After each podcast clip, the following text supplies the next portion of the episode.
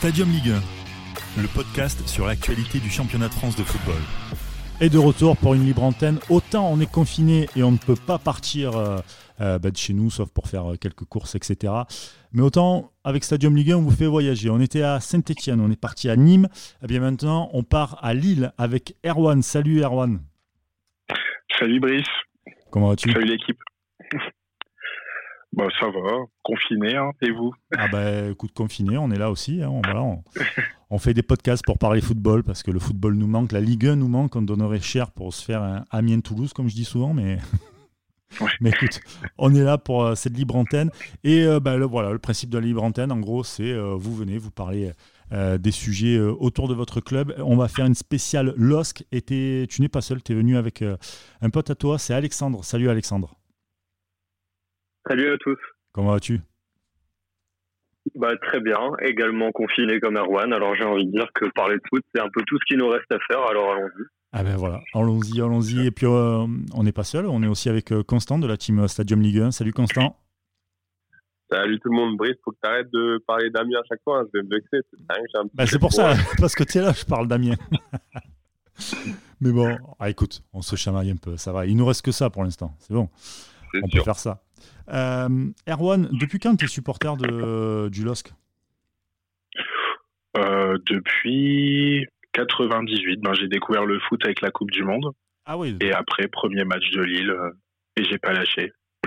Ah ouais, en plus, juste après, tu as bien connu l'épopée euh, en, en Champions League, la montée avec Vaïd, etc. Pas mal. C'est ça, pas Tout à mal. fait. Les années, euh, les années moins glorieuses, puis euh, les deux, les années euh, Bielsa aussi. On en avait déjà parlé. Donc bon, ouais. Les C'était- d'Elsa, bon, on va dire que c'est voilà, c'est- la vie d'un club. Tu peux pas tout le temps avoir euh, que du bon. Enfin, Quoi. Les années, les années. Ouais. Enfin, les mois plutôt. Les six mois, ouais, Ouais, les six ça, mois. les six mois Bielsa. exactement. Mais on ne critique pas Bielsa ici. Je suis un fan de Bielsa. Et pas depuis Marseille, autant vous le dire. Très bien. Euh, non, non, mais je plaisante. Euh, Alexandre, toi, depuis quand tu es, euh, tu es fan de, du LOSC? Supporter du LOSC? Bon, ça commence à faire un, un paquet d'années maintenant. Alors quand j'étais plus jeune, c'était plus la passion de mon père et de mon frère. Ouais. Et du coup, j'ai regardé les matchs un petit peu malgré moi à la base. Et puis, bah, forcément, quand on se retrouve devant, devant des matchs de foot, on finit par regarder, on finit par y prendre goût. Et puis, bah, je suis devenu, dans la foulée, supporter du LOSC. Et là, ça commence à faire un petit paquet d'années que, que je suis abonné, que je vais au stade et que je fais les déplacements aussi. Ah oui. Donc, euh, donc ouais, ça date, ça date, ça date pas d'hier. Très bien, bah, c'est beau ça. C'est très bien. Et Très tiens, bel exemple d'éducation. carrément. Euh, puisque vous, Voilà, ça, exact. ça parlait de stade, j'ai vu que Erwan, euh, parce qu'on a fait un petit truc, genre euh, votre stade préféré, etc. et tout, ça fait un peu polémique. Quel est le plus beau stade pour vous de, de Lille? C'était quoi? C'était euh, le, le stadium euh, Pierre-Mauroy, euh, Grimont-Pré- Grimont-Pré-Joris, voilà. C'était lequel de stade? Ah, bah. Pour moi, Grimont-Pré, c'est vraiment le stade qui, enfin, qui représente le LOS. C'est le stade qui respire le foot, qui transpire l'identité lilloise.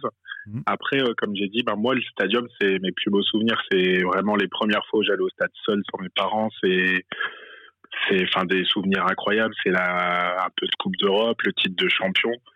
Euh, c'est euh, des matchs euh, à moins 3 l'hiver euh, où on se gèle les pieds pour aller voir des 0-0. C'est, c'est un tout le stadium pour moi. Très bien. Et toi, Et- Alex?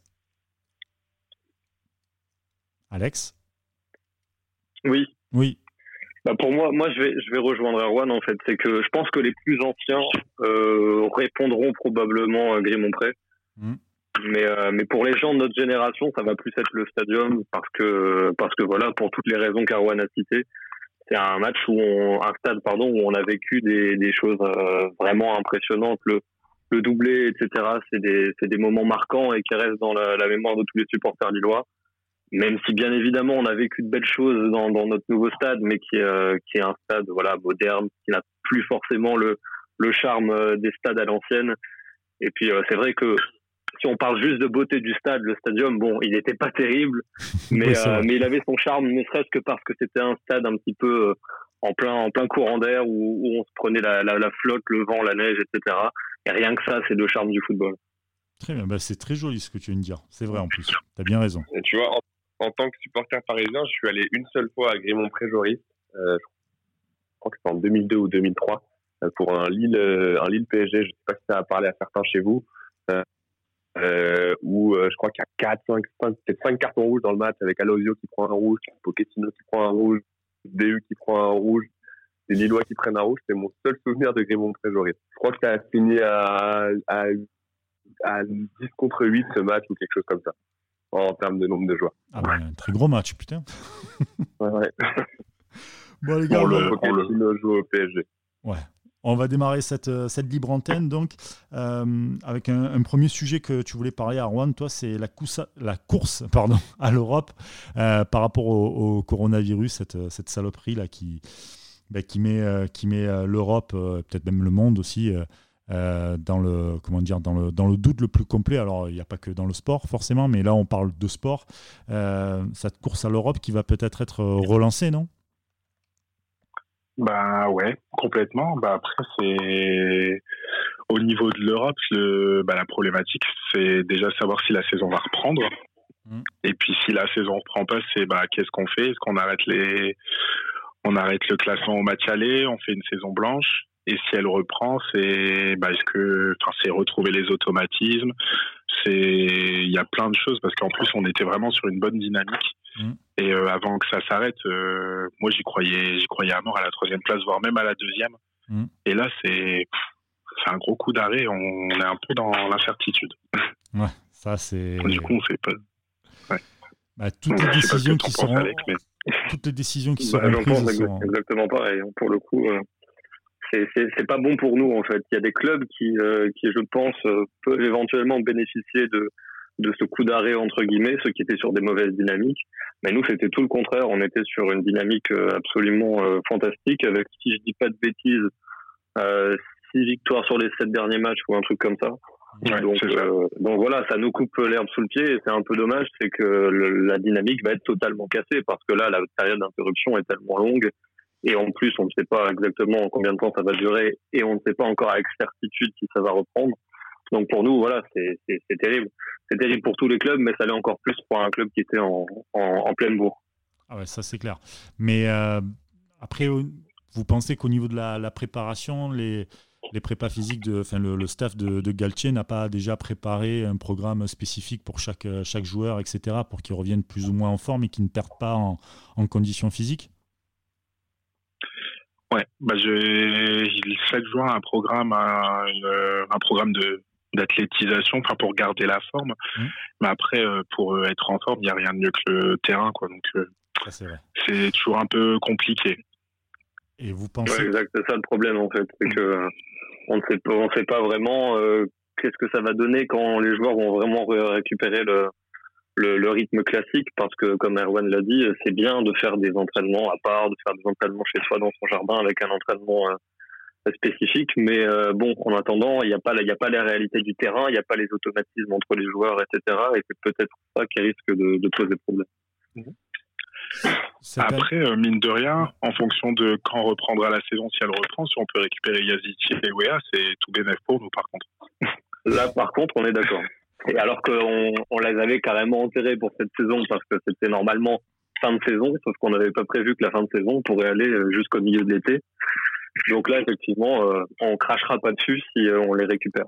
Ça, c'est clair. Mais vous ne serez pas les seuls à récupérer plein de, plein de joueurs. Hein. Il y a Lyon, ouais. tu as euh, Monaco aussi qui va récupérer quelques joueurs. Euh, Marseille qui va vrai. récupérer, j'espère, Tovin en très grande forme, parce que le mec, fait un an qu'on qu ne le voit plus, lui. Donc ça va être. Il y a, y, a, plein. Même Paris, hein, je crois que Constant, Paris a pas mal de joueurs aussi encore blessés aussi. Bah, il, y en a, il y en a tout le temps. Après, il n'y a pas trop de longues blessures. Il y a Herrera qui avait un mois de un mois d'absence. Euh, et puis il y a pas mal de mecs qui revenaient. Euh, je pense à Diallo notamment, mais il n'y avait pas de, de blessés longue date. D'accord. Et euh, imaginons si, euh, si Lille, euh, en reprenant le championnat, n'arrive pas à taper une, une, Ligue des Champions, ça serait un échec pour vous, non Quand même pas. Parce qu'ils ont fait quand même une bonne saison. Non, bah c'est après, euh, dans toute objectivité, passer par la Ligue Europa, c'est ce serait la, ce serait la chose logique dans la progression de Lille. On a vu que au niveau Ligue des Champions, ben, on a bien joué, mais qu'on manquait d'expérience quand même. Mais euh, après, forcément, si on a la Ligue des Champions, on crachera pas dedans, on crachera pas dessus. Mais euh, la Ligue Europa, c'est déjà une très bonne chose. Et jouer la Coupe d'Europe, c'est une très bonne chose, que ce soit l'Europa League et la Coupe d'Europe. Et c'est ce qui, c'est ce qui est important pour le club. Ce serait ne pas jouer, par contre, ne pas jouer de Coupe d'Europe, là, ce serait une catastrophe. Mais euh, Ligue, Europe, Ligue Europa, pour le moment, ça va. Je pense que ça vous safe quand même, parce que tu vois, ta, ta PSG Saint-Etienne, tu peux bah, aller considérer que le PSG a des bonnes chances de passer. Mm. Euh, il y a PSG Lyon de l'autre côté en, en, coupe, donc ça veut dire que globalement, la cinquième et la sixième place vont faire passer en, en Europa League. Euh, ça me paraît, ça me paraît quand même euh, très, très, très, très jouable pour, ouais. Sachant que sur, euh, sur mm. Reims, euh, qui, est, euh, qui est cinquième, vous avez un bon petit matelas de, de 8 points. Hein. Vous êtes quatrième, plutôt confortable quand même. Donc, Ouais, on a, on, a quand même une grosse avance, c'est clair. Ouais, voilà. Après, le problème, un cataclysme de finir septième ou un truc du genre. Non, mais même si tu finis ta saison quatrième, le, le, seul souci, c'est que, en fait, en tant que supporter, tu ne pourras pas t'empêcher de penser qu'au vu des dynamiques, effectivement, bah, tu, tu vois, tu vas te demander qu'est-ce qui se serait passé si, quoi. Ah, hmm. Ça, tout le monde. Surtout tout en étant aussi proche de, de, de, Rennes, en fait. C'est ça le. Un point de avec des vraies dynamiques, euh, des vraies, des, vraies bonnes dynamiques. Tu vois, Brice, quand on parle chaque fois de des, des équipes à qui euh, à qui ça va coûter, celles qui sont sur des bonnes et des mauvaises dynamiques, on les avait pas encore eu. On n'avait pas encore eu Juan et Alex, mais c'est typiquement à Lille que je pensais. Lille revenait super bien. Hmm. Et là, euh, stoppé dans leur élan.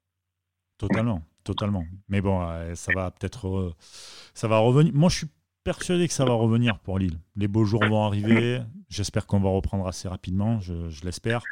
Et que Lille. Euh, aussi. Que, que Lille. Euh, sincèrement, je vois pas Rennes. Euh, je vois pas Rennes aller en Ligue des Champions taper la troisième place, réellement. Même Corona ou pas. Il y a quand même la stat intéressante sur Rennes et la Ligue des Champions, justement. C'est un club qui n'a jamais fait la Ligue des Champions dans toute son histoire.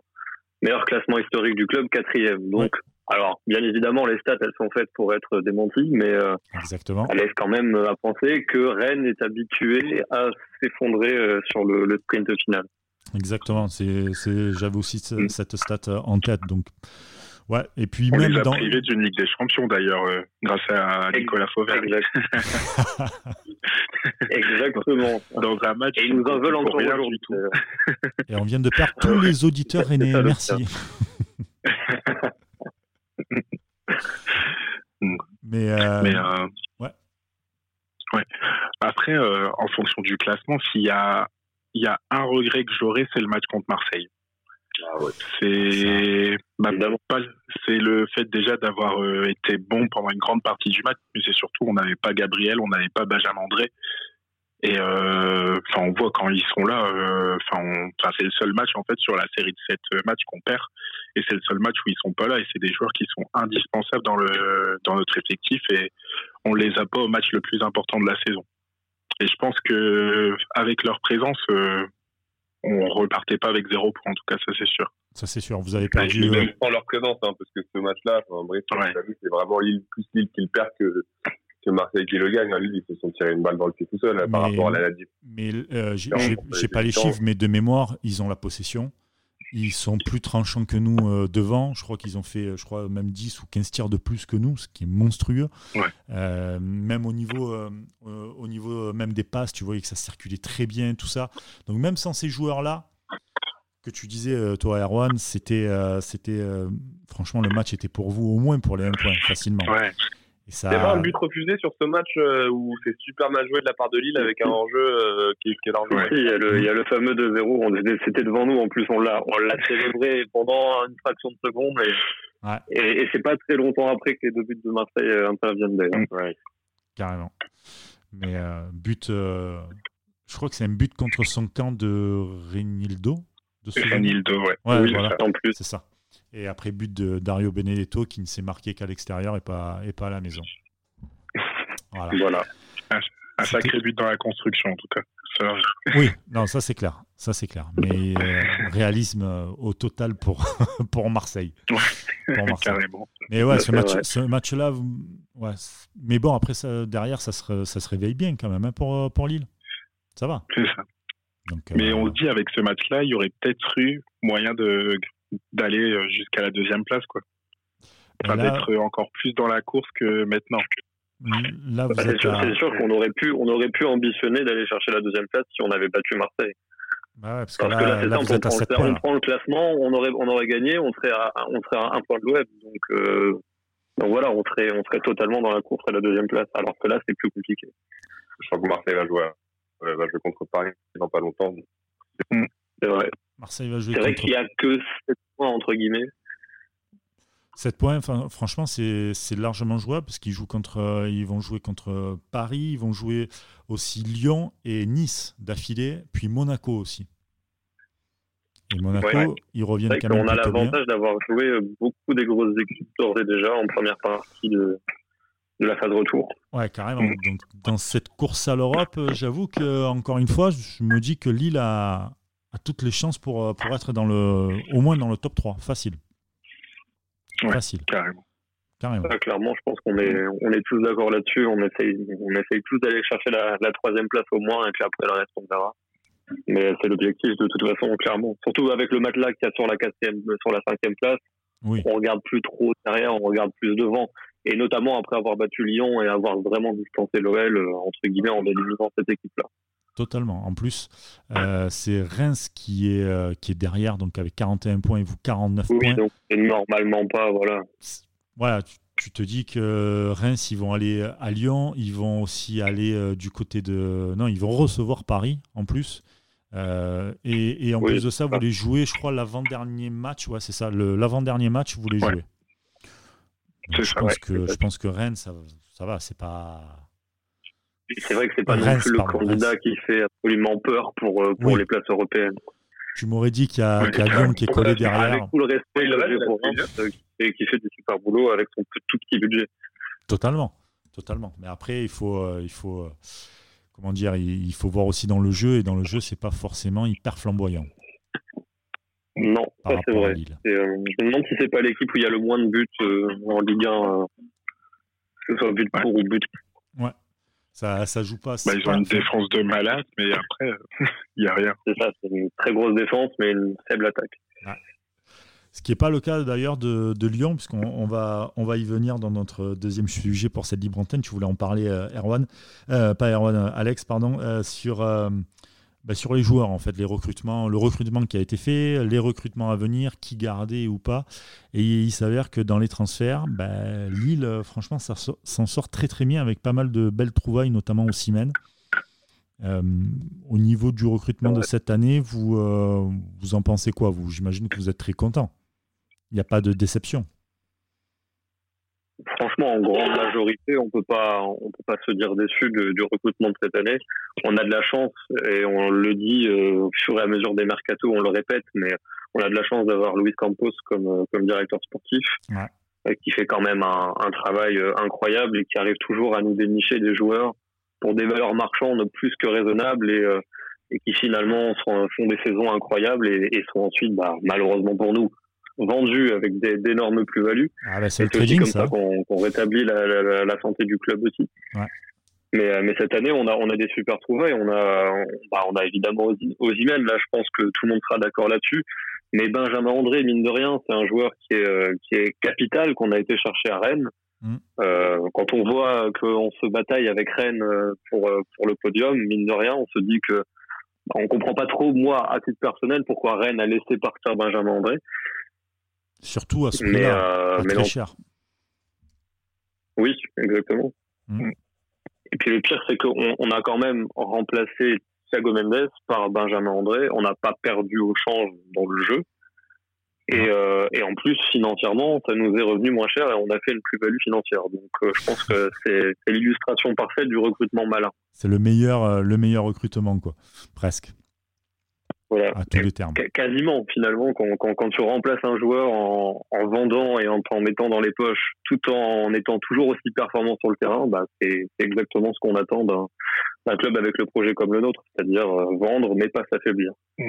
Carrément. Ça, c'est beau, parce que c'est vrai que très souvent, le training, on l'a vu avec Monaco, euh, les limites où c'est vendre, voilà. vendre, vendre, et puis euh, on rachète derrière, mais on ne sait pas trop ce qu'on achète.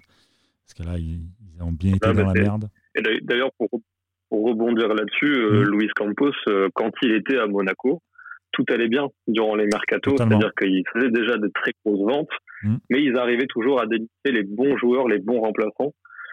Et dès que Luis Campos est parti de Monaco, eh bien la technique de, trading, euh, elle a plus fonctionné aussi bien qu'avant. Peut-être parce que les personnes qui sont en charge du recrutement sont peut-être moins talentueuses que, que Campos et son réseau qui est quand même très bien développé un peu partout dans le monde. Et son fameux logiciel aussi, j'avais vu un documentaire là-dessus, c'était oui, oui, il y a un logiciel absolument incroyable avec un nombre de, de, de joueurs euh, à s'en donner euh, mal à la tête. Ouais, carrément, il choisit je sais pas combien de joueurs. Il avait 100 joueurs, non? C'est ça, ouais. Et ensuite, il en, fait, il en fait, que, il en fait que 20, et puis après, derrière, il choisit avec Galtier une sélection de 5-6 joueurs euh, pour voir, et notamment Ossimène, une sorte de sort mm. plus ou moins de ce logiciel, on va dire. Donc c'est assez bien, quoi. Football manager dans la vraie vie, quoi. Incroyable. un crack. ouais, carrément. Et euh, au niveau des, des, joueurs à garder pour, euh, pour, cette, euh, pour la saison prochaine, pour vous, on garde quasiment la même ossature ou il y a des joueurs, on va être obligé de les vendre parce qu'il y a des offres qui vont tomber qui seront irrefusables?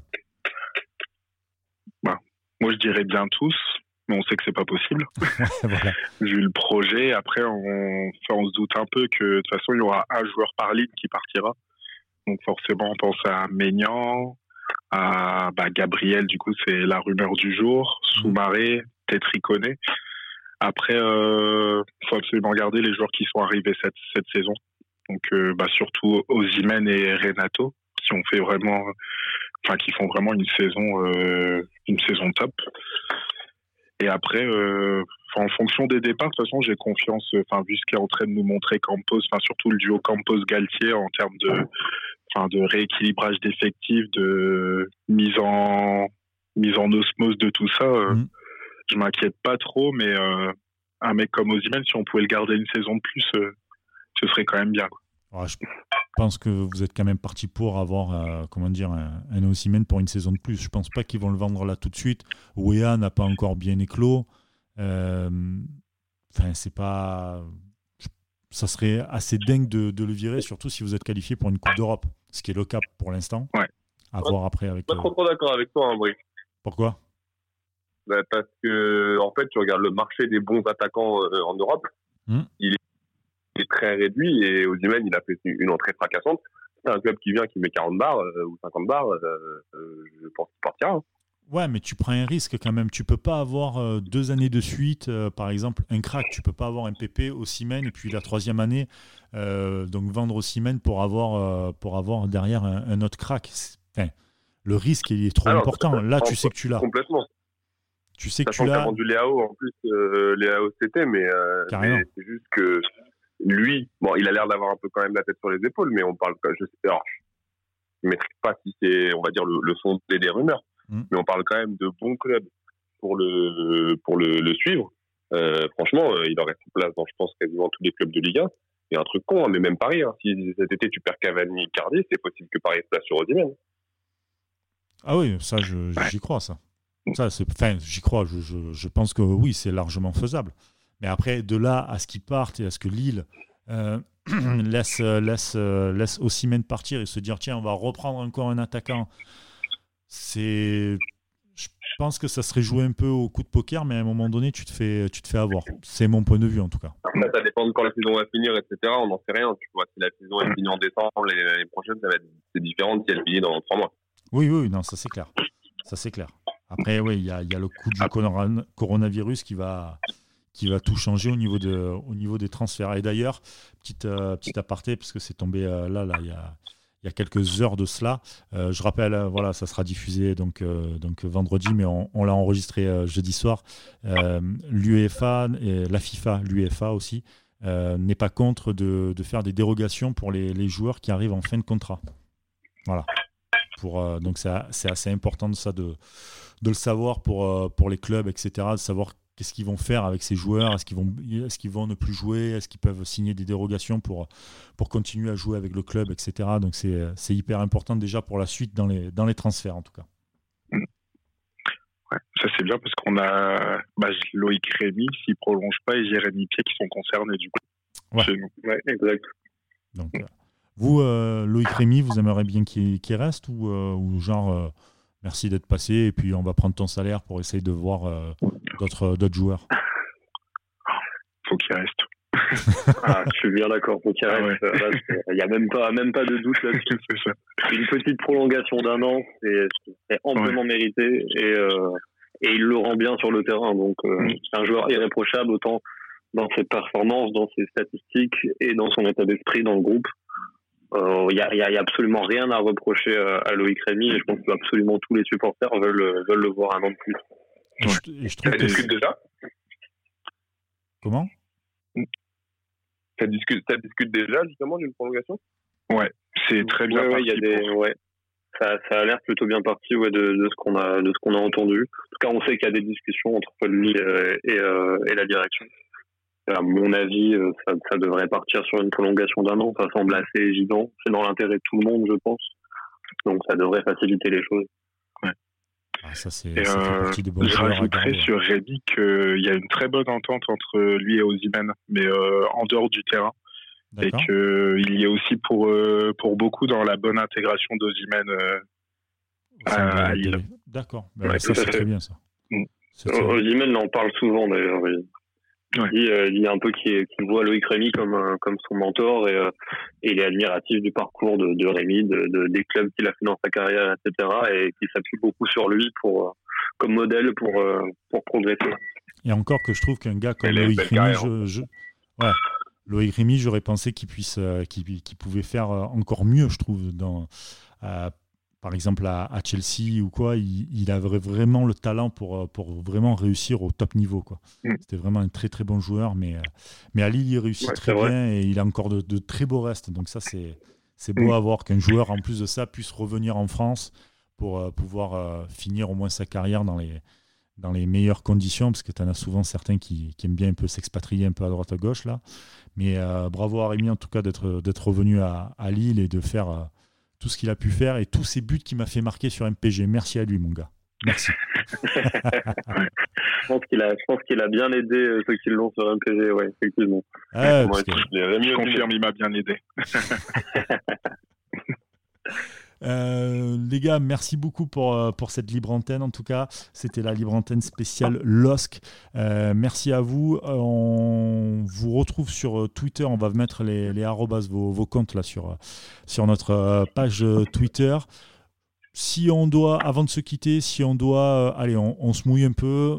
On dit que le coronavirus va bientôt s'arrêter, cette, cette merde de virus va bientôt s'arrêter, le championnat reprend. Vous voyez le, le, le LOSC finir à quelle place? Deuxième. Ah oui, carrément. Ok. Je me mouille. Alors, pose ton verre de Ah oui, whisky, non, mon gars. carrément je sais que le karma se retournera contre moi, mais je le dis. Deuxième. Deuxième. Très bien. Bah, écoute, euh, ouais, pourquoi pas? Non, mais pourquoi pas? On ne sait jamais. On sait jamais. Non, après, plus sérieusement, podium. euh, Enfin, le podium, je le sens très très bien.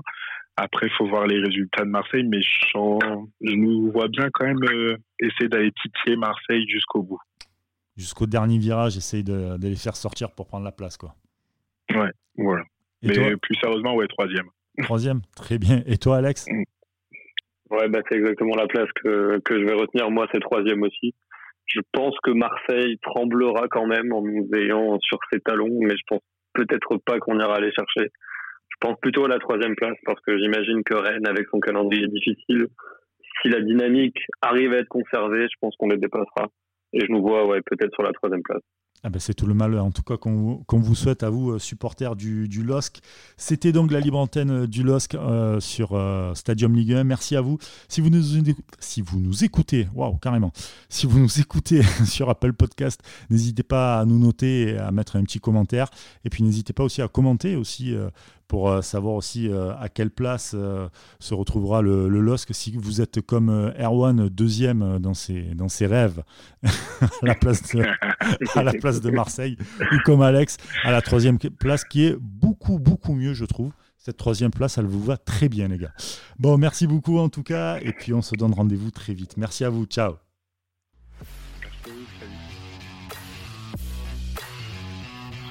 C'était Stadium Ligue 1, un podcast produit par Sport Content en partenariat avec Urban Soccer.